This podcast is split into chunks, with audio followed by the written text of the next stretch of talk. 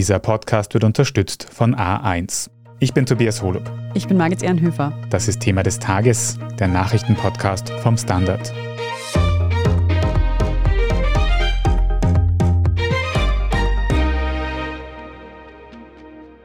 Die oberösterreichische Ärztin Lisa Maria Kellermeier ist tot. Die Polizei bestätigt, es handelt sich um einen Suizid. Diese Nachricht vom vergangenen Freitag hat viele Menschen sehr betroffen gemacht. Kellermeier engagierte sich ja stark in der Bekämpfung der Corona-Pandemie und wurde auch dadurch zum Ziel des Hasses von Corona-LeugnerInnen. Manche von ihnen haben sie sogar mit dem Tod bedroht. Alle fanden, dass mir geholfen werden sollte, alle fanden es furchtbar, aber getan hat halt niemand etwas. Wir besprechen heute, wer Lisa Maria Kellermeier war und welchen Belastungen die Ärztin in den letzten Monaten ausgesetzt war. Wir fragen nach, warum von Polizei und Ärztekammer keine Hilfe kam und wie dieser Fall nun aufgearbeitet werden kann. Und wir sprechen darüber, wo man in einer Krisensituation Hilfe bekommt und wie man Betroffene unterstützen kann. Colette Schmidt und Oliver Dasgupta vom Standard. Ihr beide habt Lisa Maria Kellermeier persönlich gekannt. Ihr habt sie auch in ihrer Ordination am Attersee besucht. Zum Anfang vielleicht einmal könnt ihr beschreiben, wer war denn Lisa Maria Kellermeier überhaupt? Ja, ich kann beschreiben, wie ich das erste Mal überhaupt aufmerksam wurde auf Lisa Maria Kellermeier. Das ist über ein Jahr her. Und wir haben in unserem Ressort Chronik Innenpolitik von Anfang an die Pandemie begleitet, auch als Thema natürlich, weil es ja auch ein gesellschaftspolitisches Thema war, immer, nicht nur ein gesundheitliches, wissenschaftliches. Und da ist mir diese Frau aufgefallen, weil sie sich zu Wort gemeldet hat, als eine Studie bekannt wurde, dass ein Asthma-Medikament sehr gut schwere Verläufe und damit auch Krankenhausaufenthalte verhindert. Sie hat dieses Medikament schon ein halbes Jahr bevor das international bekannt wurde, das kann man auch bei ihren Tweets nachlesen, schon darüber gesprochen. Es gibt auch auf YouTube eine Veranstaltung von BezirksärztInnen, wo sie darüber geredet hat. Das wurde tausendmal geteilt und sie hat da beschrieben, dass sie bei ihren tausenden Einsätzen als ganz normale, unbekannte Landärztin mit diesem Mittel sehr gute Erfahrungen gemacht hat. Also das war eigentlich, wenn man es jetzt genau nimmt, meine, diese Cambridge-Studie, die dann rauskam, hatte 73 Probanden und sie hat es an Hunderten, wenn nicht Tausenden PatientInnen ausprobiert. Also sie war bei tausenden Patientinnen, wahrscheinlich hat sie Hunderten dieses Mittel verabreicht. Und damals hat sie eben getweetet, wieso wurde sie eigentlich nicht gehört, dass sie davon sprach, weil sie jung ist, weil sie eine Frau ist oder weil sie eine Landärztin ist. Und dann haben wir gedacht, ah, cool, die bringt es genau auf den Punkt. Und sie fiel mir gleich auf als so eine ganz bodenständige Frau, die einfach sagt, was Sache ist, aber das auch in ihrem oberösterreichischen Dialekt und so erfrischend normal einfach. Das, da ist mir das erste Mal aufgefallen. Das war noch lange vor den ganzen Tragödien, die dann folgen sollten. Also ich habe sie ähnlich wahrgenommen, jetzt weniger über das Asthmamittel, aber eben als Frau der Praxis, eine Frau, die Expertise in der Pandemie entwickelt hat, weil sie eben so nah dran war. Frau Dr. Kellermeier hat mir bei den beiden Besuchen aus ihrem Leben erzählt. Ich habe sie gefragt, wie sie eigentlich zum Beruf der Ärztin gekommen ist. Und sie erzählte, dass sie als Jugendliche eigentlich Angst vor Nadeln hatte und auch kein Blut sehen konnte. Und früher hätte sie sich gar nicht vorstellen können, in diesen Bereich zu gehen. Und hat dann, um für den Führerschein vorbereitet zu sein, einen Erste-Hilfe-Kurs belegt. Dort hat sie sich hervorgetan. Dort war sie so gut, dass der Ausbilder sie gleich für die Ausbildung zur Rettungssanitäterin angemeldet hat. Und auch dort ist sie mit großem Elan drangegangen. Und dann hatte sie ein Schlüsselerlebnis. Das war im Februar 2003 an ihrem vierten Diensttag als Praktikantin. Da gab es Alarm in Wels, ihrer Heimatstadt. Sie wurde mit ihren beiden Kollegen in eine Kirche gerufen. Dort lag eine leblose alte Frau in der Kirchenbank. Herz-Kreislauf-Versagen. Es sah sehr schlecht aus. Und dann begannen die drei mit Reanimation. Frau Kellermeier hat damals ganz schnell Spritzen aufziehen müssen und wusste, sie darf jetzt nicht zittern und sie muss ganz fokussiert und konzentriert sein. Und dann schickte sie ein Stoßgebet, so hat sie erzählt, zum lieben Gott und hat gesagt, also wenn du möchtest, dass ich das hier weitermache, dann musst du das hier jetzt gut ausgehen lassen. Und in dem Moment, als sie den Defibrillator betätigt haben, setzte dann auch das Orgelspiel ein. Sie meinte, es war so filmreif. Die Frau kam wieder zu sich. Für sie, die einfach ein religiöser Mensch war, war das einfach auch ein Fingerzeig. Und danach war sie einfach glücklich. Sie hat gesagt, für sie endete dieser Tag so, dass sie wusste, das ist es, das möchte ich wiedererleben, ich möchte Menschen helfen. Und nach der Matura war ihr dann aber klar, dass mit der Rettungssanitäterin reicht ihr nicht. Sie möchte lieber Ärztin werden. Sie studierte dann an den Universitäten Graz und Wien Medizin, auch gegen den Widerstand aus ihrer Familie. Die Eltern, erzählte sie, waren nicht so begeistert aber sie ist dann ihren Weg gegangen. Ich würde gerne noch kurz etwas dazu sagen, weil ich sehr froh bin, dass Olli dieses Schlüsselerlebnis erwähnt hat. Ich habe auch Menschen kennengelernt, gerade aus der Wissenschaftscommunity interessanterweise, die Lisa Maria Kellermeier schon kannten aus Jugendtagen, ihren frühen Zwanzigern und die war sehr gläubig, diese Frau. Und ich finde das eigentlich auch eine sehr spannende Kombination für eine Naturwissenschaftlerin mit Leib und Seele, dass sie auf der anderen Seite diese Komponente hat. Und das erklärt aber dann auch viel, weil die hat aus ihrem Glauben heraus dieses aufopfernde Menschenhelfen, da hat sie ihr Glaube wahrscheinlich auch getragen dabei. Also das war eine tiefe Überzeugung, dass sie für andere da ist. Und ein Mann, mit dem ich da darüber gesprochen habe, der war mit ihr öfter bei solchen Gebeten der TC-Gemeinschaft. Also das ist diese ökumenische Gruppierung aus Frankreich, die auch in Österreich in St. Ruprecht immer wieder Treffen und Gebete hat mit Leuten, die in diesem Stil dann ökumenisch beten, also mehrere Konfessionen aus dem Christlichen zusammen. Und sie hat auch geholfen, ein Pilgertreffen damals in Wien zu organisieren. Also die war da wirklich sehr engagiert und ich glaube, das muss man mitsehen. Deswegen finde ich es eigentlich sehr schön, dass heute auch die Kirchenglocken im Stephansdom für sie läuten werden am Abend, weil ich glaube, das hätte ihr sicher wirklich sehr viel bedeutet, mehr als vielleicht anderen. Ich möchte ganz kurz zum Thema Glaube auch noch was hinzufügen.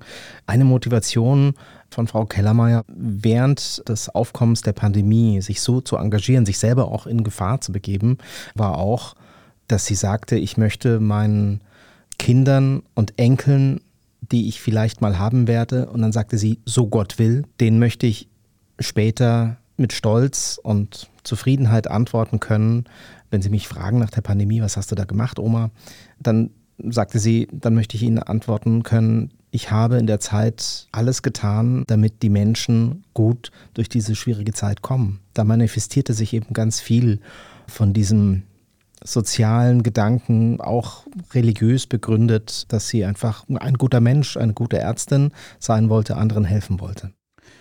Und wie schon angesprochen, gibt es auch heute Abend um halb neun eine Mahnwache für Lisa Maria Kellermeier am Wiener Stephansplatz und auch an ganz vielen anderen Orten in Österreich. Da kann man sich im Internet informieren. Aber wie ist es jetzt eigentlich dazu gekommen, dass Frau Dr. Kellermeier so eine große Öffentlichkeitswirksamkeit hatte in den letzten Monaten? Was man heute und auch schon vor Monaten sagen konnte, ist, wenn Lisa Maria Kellermeier keine Frau gewesen wäre, würde er, sage ich jetzt, heute noch leben und das wäre so alles niemals passiert.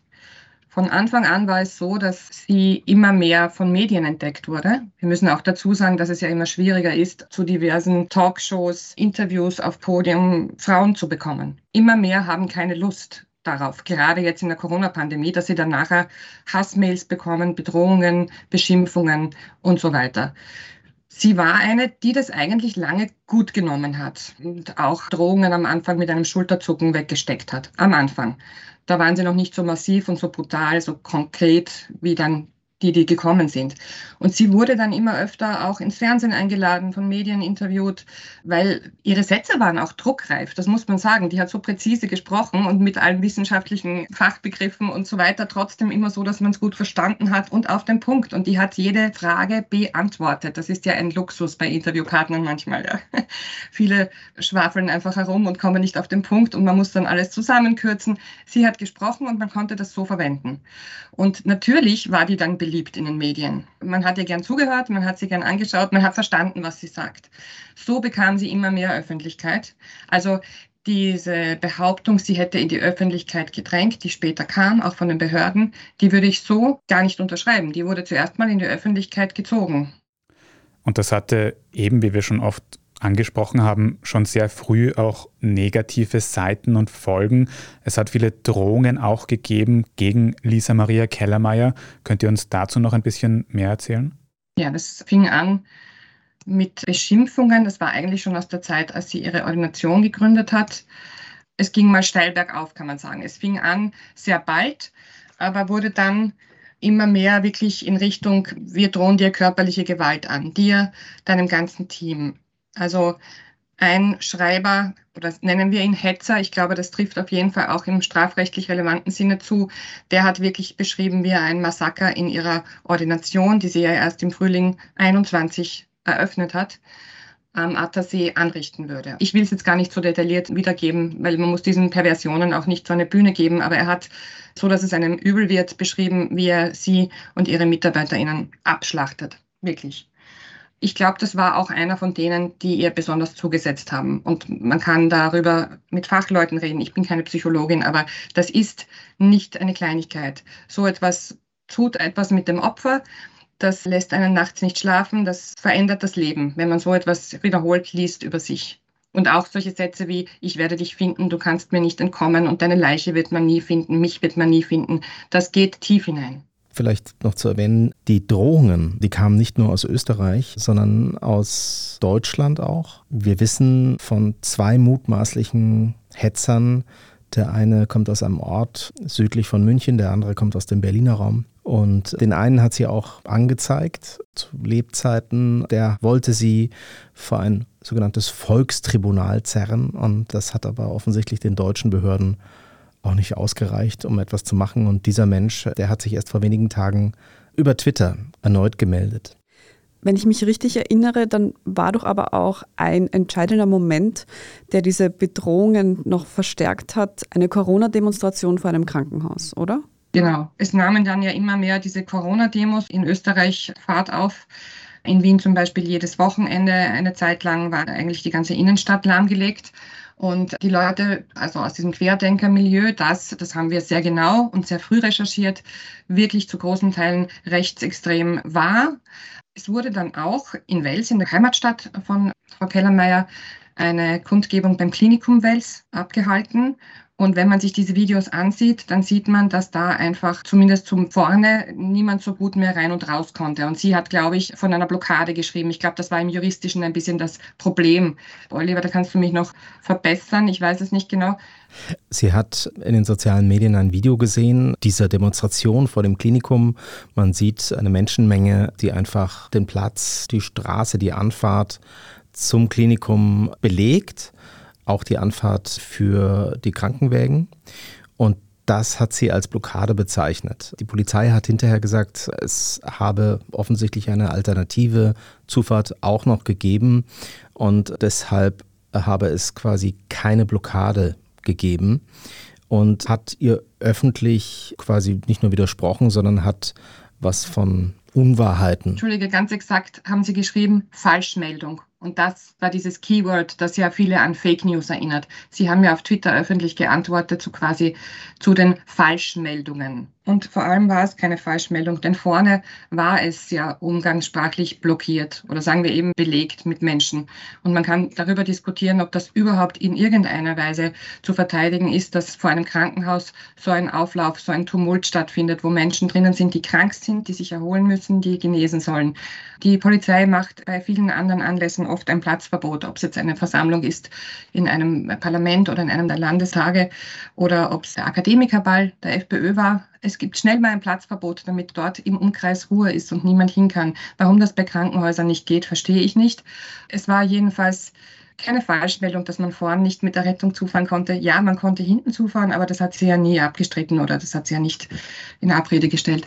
Insofern dieser ganze Tweet der Polizei, der so viel Unglück ausgelöst hat, nicht, dass die Polizei jetzt für diese schändlichen Drohungen verantwortlich ist, aber sie hätte da kalmierend einwirken können. Und Frau Dr. Kellermeier hat auch dann ihren eigenen Tweet gelöscht und mehrmals gebeten, dass die Polizei ihren auch löscht, weil sie gemerkt hat, hier wird eine Lawine losgetreten. Die Polizei hat das bis heute nicht gemacht. Das muss man einfach ganz klar sagen. Und ab dann wurde die Frequenz und die Härte der Drohungen einfach schlimmer. Und man hat das auch bei ihr gemerkt, wenn man sie vorher gehört hat. Sie war auch sehr viel in Twitter Spaces, wo sie abends bis spät nachts mit Leuten diskutiert hat und ihre Expertise erklärt hat. Und sie war immer eine Frau, die auch lustig war, die einen Schmäh hatte, wie man bei uns sagt. Und das ging langsam weg. Man hörte das eben wirklich an der Stimme, wie die Angst größer wurde und Besitz nahm von dieser Frau. Und das begann eben im November und die schlimmen Drohungen auch. Sie hat mir auch einige Nachrichten gezeigt, von äußerlichen Beschimpfungen bis hin eben zu expliziten Drohungen war alles dabei. Frau Dr. Kellermeier sprach davon, dass das irgendwann wie Zähneputzen gewesen sei. So alltäglich waren diese Beschimpfungen und Drohungen. Haben die Behörden dann irgendwas dagegen unternommen, jetzt abseits von diesem Tweet, der ja eher mehr geschadet hat als geholfen von der Polizei? Also die Polizei Oberösterreich, die hat Polizeistreifen vorbeigeschickt. Die haben ab und zu mal nachgeguckt, ob da was los ist und gefragt, ob alles in Ordnung ist. Aber das war's dann. Angesichts der massiven Bedrohungslage wirkt das dann doch eher wie ein Witz. Frau Dr. Kellermeier fühlte sich nicht ernst genommen und tatsächlich die Polizei Oberösterreich hat sie auch nicht ernst genommen. Das ist auch noch vor ein paar Wochen ganz deutlich geworden an den Äußerungen des Pressesprechers der sich sehr unrühmlich hervorgetan hat, der sie als Wichtigtuerin hingestellt hat und als Person, die nur ihr eigenes Fortkommen im Sinn habe diese Spur, gerade dieses Drohers, der ein Massaker anrichten wollte, der hat das ganz maliziös beschrieben, was er vorhat. Und er hat sich auch zweimal gemeldet. Da haben die Behörden in Oberösterreich nur mit den Schultern gezuckt und haben gesagt, das käme aus dem Darknet, das könnten sie nicht weiter verfolgen. Tatsächlich aber scheinen sie sich nicht so große Mühe gegeben zu haben. Also was Oliver sagt, dass sie nicht ernst genommen wurde von der Polizei, das kann man nur unterstreichen. Vor vier, fünf Wochen, als sie ihre Ordination dann schließen musste aus ihrem Verständnis, weil ihre Sicherheitskosten 100.000 Euro überstiegen haben und sie sich nicht mehr sicher gefühlt hat und ihr Betrieb so nicht mehr aufrechtzuerhalten war, da habe ich ja auch mit der Polizei und der Ärztekammer telefoniert und das nicht ernst nehmen, das stimmt genauso. Und zwar nicht nur in einem, wie soll ich das sagen, oberflächlichen Sinn, dass man nicht genug getan hat, sondern ich habe das beim Sprecher der Polizei gehört. Er hat wirklich so ein bisschen unter uns gesagt, na ja, aber Sie wissen schon, also da waren ja nur ein, zwei Drohungen und seit Monaten keine mehr, was faktisch nicht wahr ist. Ja? Und außerdem, diese Leute, das weiß man ja, die wollen einen in Unruhe versetzen. Das ist alles, was sie machen und sonst passiert da nichts. Aber auch das stimmt ja so nicht. Und das wissen wir gerade in Österreich durch den Fall des sogenannten Bierwirtes, der die heutige Clubchefin der Grünen, Sigi Maurer vor Jahren mit ganz schlimmen Nachrichten belästigt hat. Sie hat sich dann dagegen gewehrt gerichtlich. Es gab einen spektakulären Gerichtsfall auch. Und er hat ja dann später seine Ex-Frau getötet und ist jetzt dafür verurteilt worden. Also da sieht man, es bleibt nicht immer nur bei Drohungen. Und gerade wenn sie so explizit sind, würde ich mir noch mehr Sorgen machen. Lisa Maria Kellermeier hat also um Hilfe gebeten und diese wurde ihr von den öffentlichen Stellen verwehrt. Was aber dann geschehen ist, dass sich eine Hackerin eingeschaltet hat, und zwar Nella Alami. Könnt ihr kurz erklären, was die herausgefunden hat? Ja, also nachdem wir dann eben vor einem Monat geschrieben haben, die Polizei hat sich darauf ausgeredet, dass das aus dem Darknet kam, ich muss jetzt auch sagen, mir scheint die Polizei in Oberösterreich nicht besonders tolle IT-Experten zu haben. Das ist das eine. Andererseits haben sie auch nicht mit Werf ermittelt, sowieso nicht. Also ich weiß nicht, ob es anders wäre, wenn sie IT-Experten hätten. Aber das aus dem Darknet ist so eine pauschale Entschuldigung für vieles. Und dann hat sich über Twitter diese Hacktivistin, wie sie sich nennt, eine 24-jährige Frau bei Dr. Kellermeier gemeldet und hat eben gesagt, ja, also wenn sie ihr das mal schickt, dann schaut sie mal drüber, ob man den findet. Und sie hat das nicht nur, ich glaube, in weniger als einer Stunde ganz ohne Darknet und auch ohne illegale Wege im Netz zu beschreiten, was ja dann nachher die Polizei wieder fälschlicherweise behauptet hätte, hat sie den gefunden. Und das können wir wirklich mit gutem Gewissen sagen hier im Standard, denn bei uns haben dann auch zwei Redakteure aus der Webredaktion diese Spuren verfolgt und sind ganz parallel und unabhängig von der Hackerin auf den gleichen Mann sehr schnell gestoßen, ohne einen Fuß ins sogenannte Darknet zu tun. Bei diesem mutmaßlichen Täter, der eben dieses Massaker zweifach angekündigt hat, handelt es sich um einen polizeibekannten deutschen Neonazi aus dem Berliner Raum. Dieser Mann zeigt sich in sozialen Medien ähm, auch gewaltbereit. Also das ist eine ernste Sache. Der Mann ist offensichtlich gefährlich und ab diesem Zeitpunkt, als Frau Kellermeier die Ordination geschlossen hat, als die Hacktivistin sich eingeklinkt hat in den Fall, da hat sich auch die neue Direktion Staatsschutz und Nachrichtendienst eingeschaltet in diesen Fall Und dort war es tatsächlich so, der Direktor hat direkt Frau Dr. Kellermeier kontaktiert. Der hat die Sache ernst genommen. Wir haben auch mit der Direktion gesprochen. Dort kam das sehr professionell rüber und ganz anders als bei den oberösterreichischen Behörden. Frau Dr. Kellermeier wurde auch betreut. Sie hatte ein paar Tage große Hoffnung, dass jetzt dieser Albtraum vorbei sei, dass sie Personenschutz bekäme und dass ihre Ordination wieder öffnen könnte. Das war der Plan, dass der Staatsschutz für die Sicherheit der Ordination sorgt, wenn sie denn geöffnet würde. Aber dazu kam es ja leider nicht, denn zwei der drei Mitarbeiterinnen von Frau Dr. Kellermeier, die hatten in der Zeit ja aus nachvollziehbaren Gründen gesagt, wir packen das nicht mehr. Diese ganze Drohkulisse, wir möchten lieber nicht wieder zurückkommen, wir möchten lieber woanders arbeiten.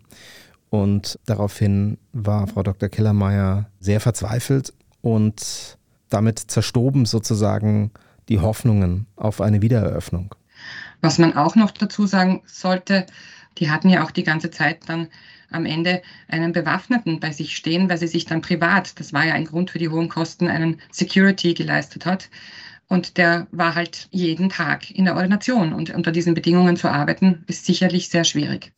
Und dass sie tatsächlich auch in der Ordination bedroht war, das zeigte sich immer mal wieder. Da gab es einfach Leute, die sich einen Termin haben geben lassen, nicht um sich impfen zu lassen, sondern um zu diskutieren. Es gab einen Fall, wo ein Impfgegner zum Beispiel auch versucht hat, heimlich sein Handy zu aktivieren und das Gespräch mitzuschneiden, mutmaßlich mit dem Plan, das anschließend ins Internet zu stellen. Es wurden bei vier Besuchern der Arztpraxis auch Butterfly-Messer gefunden. Da wurde nicht jeder Mensch durchsucht, aber es war offensichtlich so auffällig, dass der Security-Mann tätig wurde. Also das zeigt einfach, dass es eine latente Bedrohungslage schon gab. Ich habe damals auch damit die Polizei Oberösterreich konfrontiert und der Sprecher hat mir wirklich wortwörtlich geantwortet, das sei nichts Besonderes in Oberösterreich, trägt ja jeder Zweite so ein Messer oder irgendeine Art von Messer. Ich bin ursprünglich Steirerin und lebe in Wien. Ich kann das jetzt nicht nachprüfen, aber ich kann es mir auch nicht vorstellen, ganz ehrlich, denn die Oberösterreicherinnen, die ich kenne, tragen keine Messer. Aber okay. Und auch wenn ich jetzt vorgreife, wenige Tage vor ihrem Tod hat sich Frau Dr. Kellermeier gemeldet. Über WhatsApp hat sie ein Foto geschickt von der Armatur ihres Aufzugs. Ihre Arztpraxis liegt im zweiten Stock. Und dort klebte an sich ein Aufkleber, der auf ihre Ordination hinwies. Und irgendjemand scheint den abgekratzt zu haben. Im Lift gibt es keine Kamera, also man kann das nicht nachverfolgen. Aber das Signal ist klar. Man wollte ihr zeigen, du bist nicht sicher, wir sind ganz nah dran. Man wollte ihr zeigen, wir radieren dich aus, wir entfernen dich. Genau wie diesen Sticker. Was ich noch sagen möchte, weil Oliver das angesprochen hat, dass Leute zum Impfen kamen, offiziell und dann eigentlich sie aufgenommen haben. Lisa Maria Kellermeier war Impfärztin und Österreich hat, als es endlich Impfungen gab, versucht, Ärztinnen zu gewinnen und Ärzte, die impfen. Das war gar nicht so einfach in Oberösterreich, weil die Stimmung von Anfang an schwierig war. Und sie hat sich gemeldet und wurde so eine Impfärztin. Also da bekam man sogar extra Geld angeboten, damit man Leute impft. Das heißt, hier hat sie der Republik geholfen, hat etwas gemacht, was von ihr erbeten wurde und wurde dafür, ja, das muss man noch dazu sagen, von den Impfgegnern massiv bedroht. Und dann bekommt sie aber gegen diese Bedrohungen, die sie hat, weil sie der Republik einen Dienst erweist, keine Hilfe. Also das muss man auch nochmal, finde ich, in Relation setzen. Denn sie bekam ja diese Drohungen nicht wegen der Form ihrer Brillenfassung, sondern weil sie Impfärztin war. Und auch wenn es gegen Ende noch gewisse Bemühungen durch den Staatsschutz gegeben hat, stellt sich doch irgendwie die Frage, gerade Colette, wenn ich höre, wie du von den Äußerungen der oberösterreichischen Polizei erzählst, wie sehr das nicht ernst genommen worden ist. Muss man da nicht sagen, dass die Polizei und die Politik da im Großen und Ganzen versagt haben in diesem Fall von Lisa Maria Kellermeier? Wenn man sich das Ende ansieht, dann kann man nicht anders als sagen, ja, sie haben versagt. Denn sie wurden sehr, sehr oft um Hilfe gebeten. Und es wurde auch öffentlich gemacht. Und es ist eine Frau gestorben, die schon allen bekannt war und deren Situation schon allen bekannt war in Österreich. So etwas darf einfach nicht passieren. Und ja, es gibt immer mehrere Komponenten, die hin zu einem Suizid führen. Man kann nicht einen Menschen oder eine Institution alleine dafür verantwortlich machen. Wenn sich jemand das Leben nimmt, dann ist es ganz am Ende immer eine sehr persönliche Entscheidung. Aber was man sagen kann, ist, dieser Frau wurde eine ordentliche Hilfe verweigert. Und das möchte ich jetzt vielleicht noch kurz dazu sagen, weil das mir und Oliver und vielen anderen sehr aufgestoßen ist. In anderen Medien aus dem Boulevard gab es dann so einen Satz wie, freilich hatte sie auch ihre inneren Dämonen. Und das würde ich total zurückweisen. Wir haben hier über Monate und Jahre eine Frau erlebt, die in sich ruhend, aktiv, engagiert war und nicht jemanden psychisch Kranken. Und das ist das, wo jetzt manche Medien, um die Polizei zu schützen, hinwollen. Ich möchte da einen Satz zitieren, den mir ihr Mitstreiter aus dieser TC-Gemeinschaft gesagt hat. Er sagte, ihr das nachzuwerfen, dieser gläubigen Frau, dass sie innere Dämonen hatte, das ist besonders perfide und böse und gemein. Und er hat gesagt, vielmehr würde ich sagen, ihre Arbeit war ein Leben lang von Engeln getragen. Eine Frage, die sich in diesem Fall auch noch auftut, ist, haben wir in Österreich die Gefahr von Corona-Leugnerinnen vielleicht unterschätzt? Na, ganz sicher. Also nicht vielleicht. ganz sicher. Und ich glaube auch, dass die Politik im Endeffekt alle Forderungen dieser Gruppierungen erfüllt hat. Also wir hatten ja schon eine Impfpflicht beschlossen, die wurde abgeschafft. Wir haben jetzt gar keine Impfkampagne mehr. Die Quarantäne oder die Isolation, auch wie es eigentlich richtig heißen sollte, wurde komplett abgeschafft. Offiziell gibt es kein Virus und keine Gefahr mehr in Österreich. Sie können jetzt arbeiten gehen, infiziert, auf die Uni. Sie können jemanden die Haare schneiden als Infizierte. Das ist alles möglich. Also unsere Politik ist Schritt für Schritt vom Mob zurückgewichen und hat ihm so auch das Gefühl gegeben, im Recht zu sein und mächtig zu sein. Diese ganze Spin, dass das alles nur Lügen sind, naja, der bekommt ja Futter, wenn dann alle sagen, na gut, dann machen wir das alles nicht. Also ja, man hat sie unterschätzt, die Gefahr, vor allem auch, was das für Leute sind, die teilweise dahinter stehen. Und man hat alles getan in den letzten Monaten, damit die sich im Recht fühlen. Ja, ich möchte da anschließen. Man sieht jetzt auch in den Tagen, seit der Tod von Frau Dr. Kellermeier publik geworden ist, was für eine Häme in sozialen Netzwerken sich breit macht. Also die Betroffenheit und die Anteilnahme überwiegt, aber in den Echokammern, dort, wo die sich organisieren, da wird das als Triumph gefeiert. Da ist die Häme groß. Da herrscht ein Klima, als ob diese Menschen sich ermächtigt fühlen, alles zu fordern und alles zu machen, alles zu versuchen und alle, die ihnen irgendwie störend im Weg gehen, in einer Art und Weise drohend gegenüberzutreten. Und die Gesinnungsfreunde dieser Menschen, die Frau Dr. Kellermeier beschimpft und bedroht haben, die tummeln sich jetzt teilweise auch auf öffentlichen Plätzen. Man, ich war letzte Woche, wenige Tage vor Frau Dr. Kellermeyers Tod, war ich bei der Eröffnung der Salzburger Festspiele und da gab es 20, 30 Impfgegner, Corona-Leugner. Einer lief mit einem Galgen herum und drohte den anwesenden Festgästen. Da waren dabei der Bundespräsident, der Landeshauptmann von Salzburg und Minister, Ministerinnen, Kulturgrößen. Das wäre ein schönes Fest gewesen. Da hat eine Militärkapelle die Bundeshymne angestimmt und diese Menschen die klar rechts außen verortet waren, die haben gebrüllt, gepfiffen, in ihre Pfeifen geblasen, selbst bei der Bundeshymne. Also, wenn das Patriotismus sein soll, dann weiß ich auch nicht. Und diese Menschen, die suchen sich einzelne Leute raus, wie Frau Dr. Kellermeier, und wollen sie fertig machen. Und deswegen steht dieser Fall Lisa Maria Kellermeier auch für was Größeres. Wie unser Standardkollege Fabian Schmidt auch kommentiert hat, es ist ein Alarmzeichen. Dieser spezifische Fall ist furchtbar tieftraurig, aber auch ein Alarmzeichen für die gesamte Gesellschaft in Österreich. Und für unsere Demokratie. Also die werden nicht Halt machen bei einer Person, das machen sie nicht. Die bedrohen unsere Demokratie. Und weil du den Patriotismus und die Bundeshymne angesprochen hast, Oliver, es sind auch sehr viele Namen oder Leute aus dieser Staatsverweigererszene, die man ja auch in Deutschland kennt, die haben gar nichts mit unserer Bundeshymne oder der österreichischen Republik am Hut. Die stehen für Diktatur und Anarchie und Rechtsaußen. Und ja, Lisa Maria Kellermeier ist ein Opfer, aber die wollen mehr. Colette, Oliver, ihr habt euch beide sehr ausführlich mit diesem Fall beschäftigt.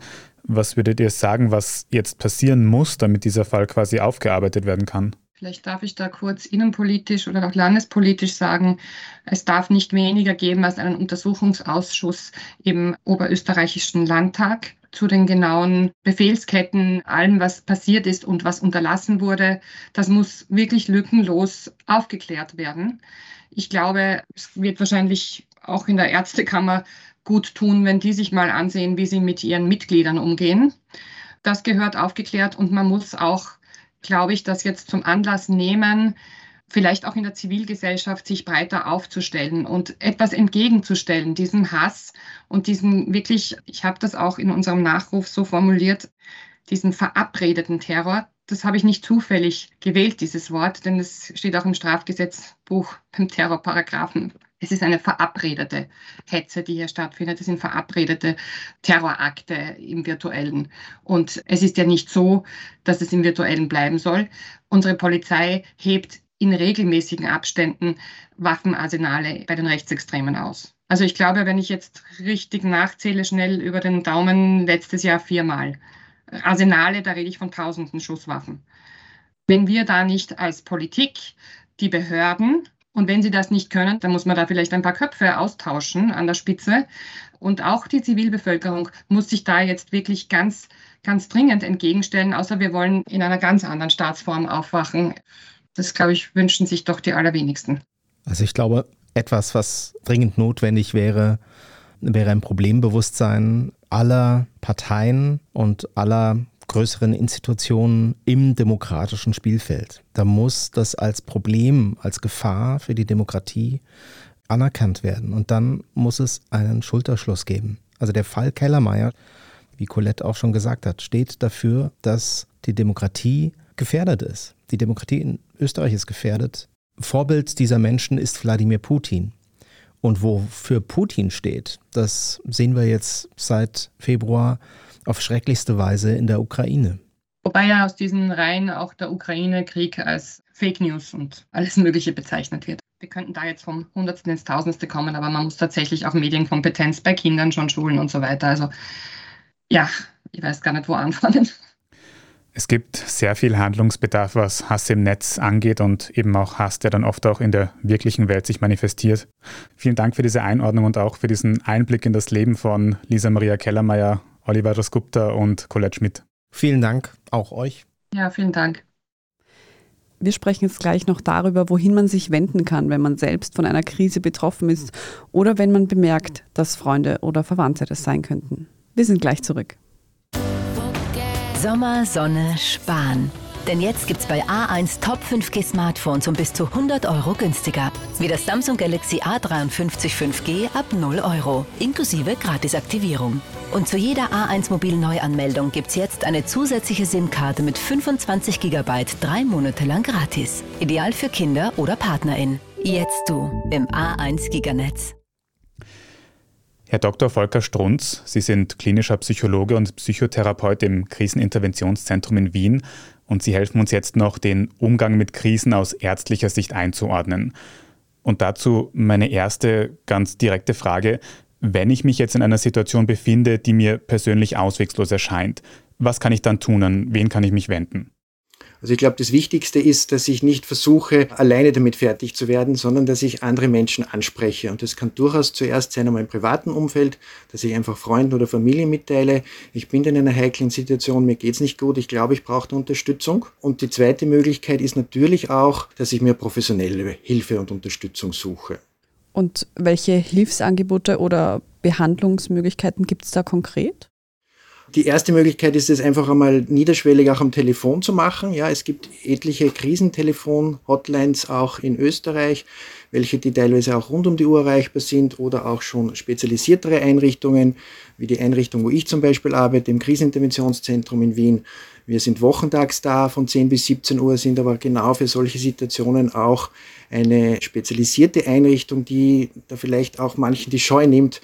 Wir bemühen uns einfach unser Angebot möglichst niederschwellig dazu halten, dass es leicht ist, sozusagen auch zu uns zu kommen, uns mal anzurufen oder auch persönlich zu einem Gespräch zu kommen. Oder auch der Erstkontakt kann auch einmal per Mail sein.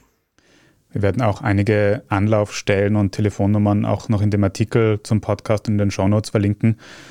Herr Dr. Strunz, wenn ich jetzt an mein privates Umfeld denke, auf welche Warnsignale könnte ich denn da so quasi hören, um zu merken, ob es jemandem schlecht geht, ob jemand in einer Krise ist?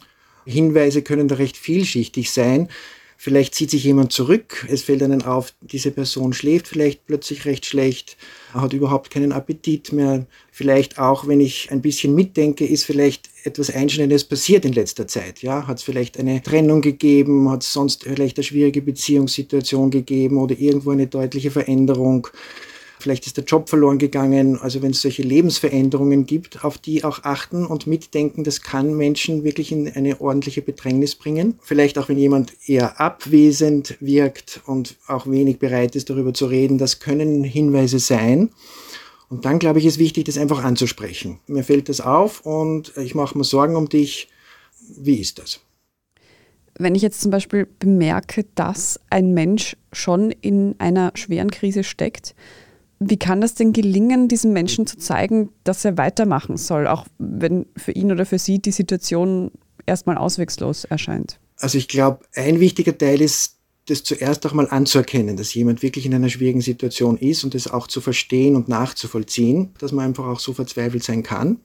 Das ist der eine Teil. Und der andere Teil ist dann schon, da geht es um ein Mitaushalten von so schwierigen Situationen, aber auch für Menschen, die das vielleicht noch gar nicht selbst können, stellvertretend ein bisschen auch diese Zuversicht und diese Hoffnung zu geben.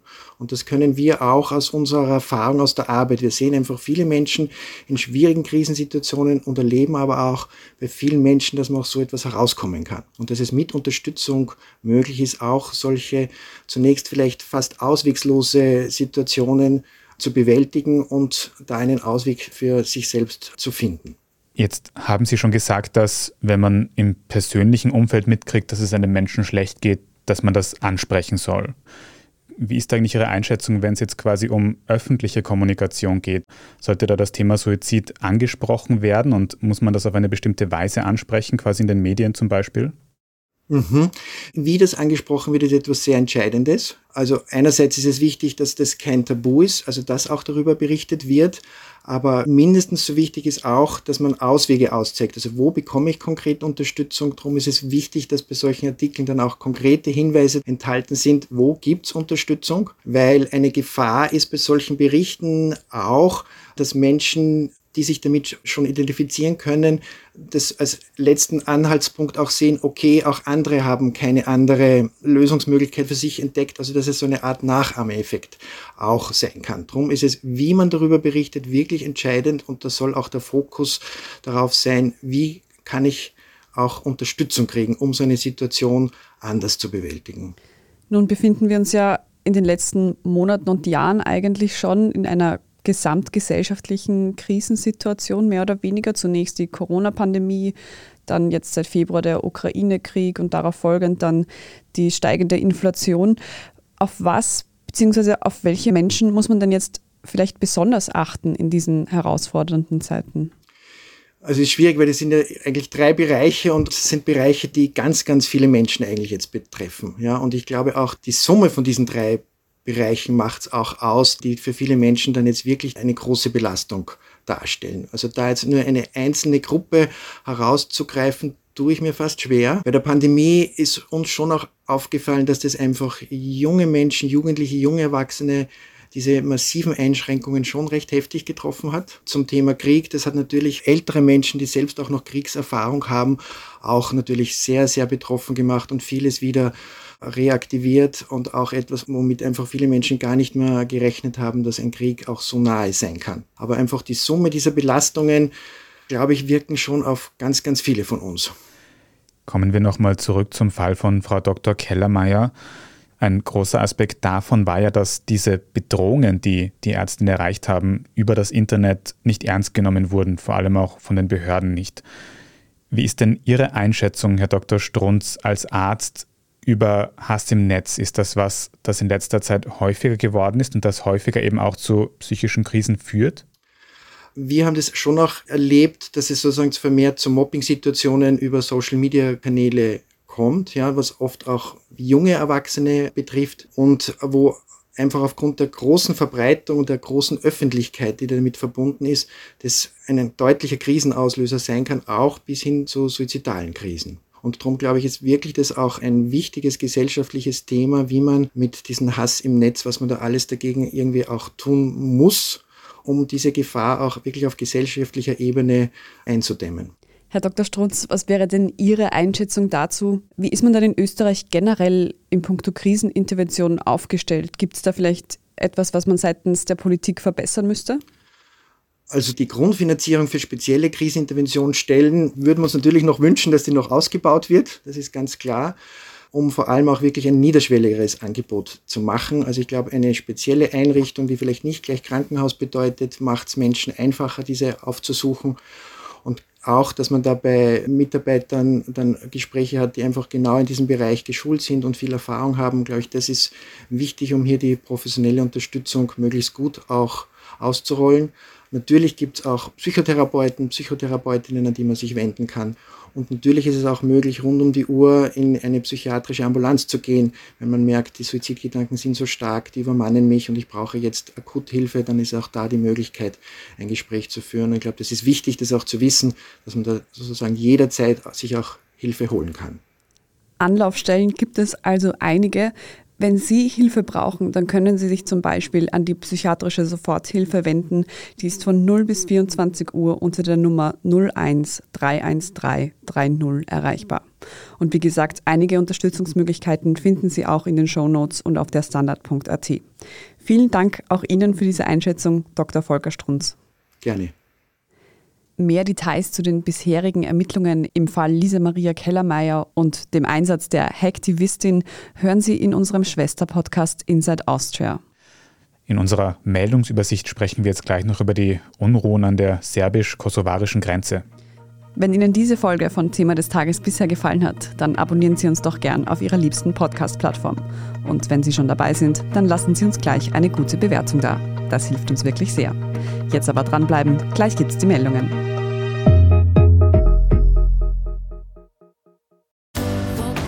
Sommer, Sonne, Sparen. Denn jetzt gibt's bei A1 Top 5G Smartphones um bis zu 100 Euro günstiger. Wie das Samsung Galaxy A53 5G ab 0 Euro, inklusive Gratisaktivierung.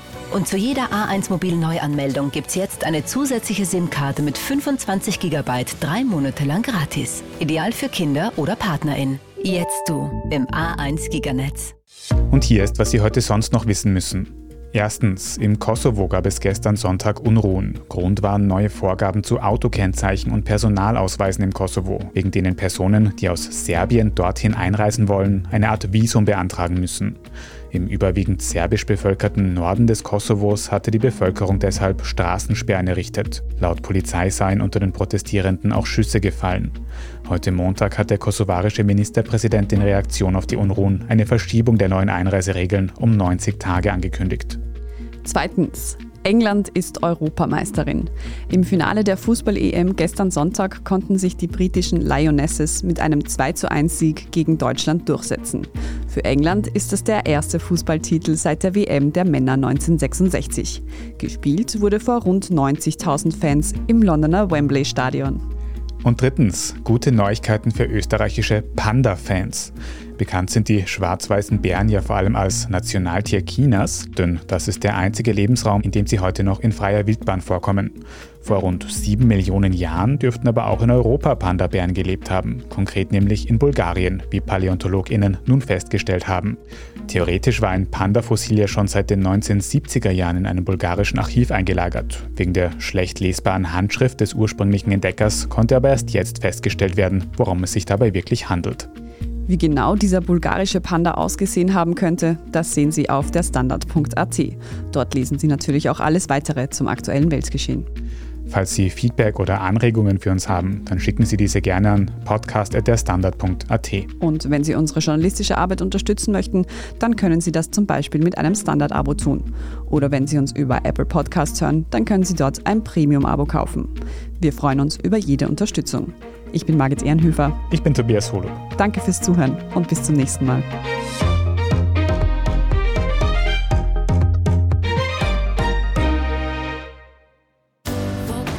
Sommer, Sonne, Sparen.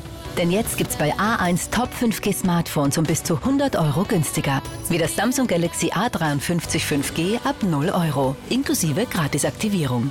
Und zu jeder A1 Mobil Neuanmeldung gibt's jetzt eine zusätzliche SIM-Karte mit 25 GB drei Monate lang gratis. Ideal für Kinder oder PartnerInnen. Jetzt du im A1 Giganetz.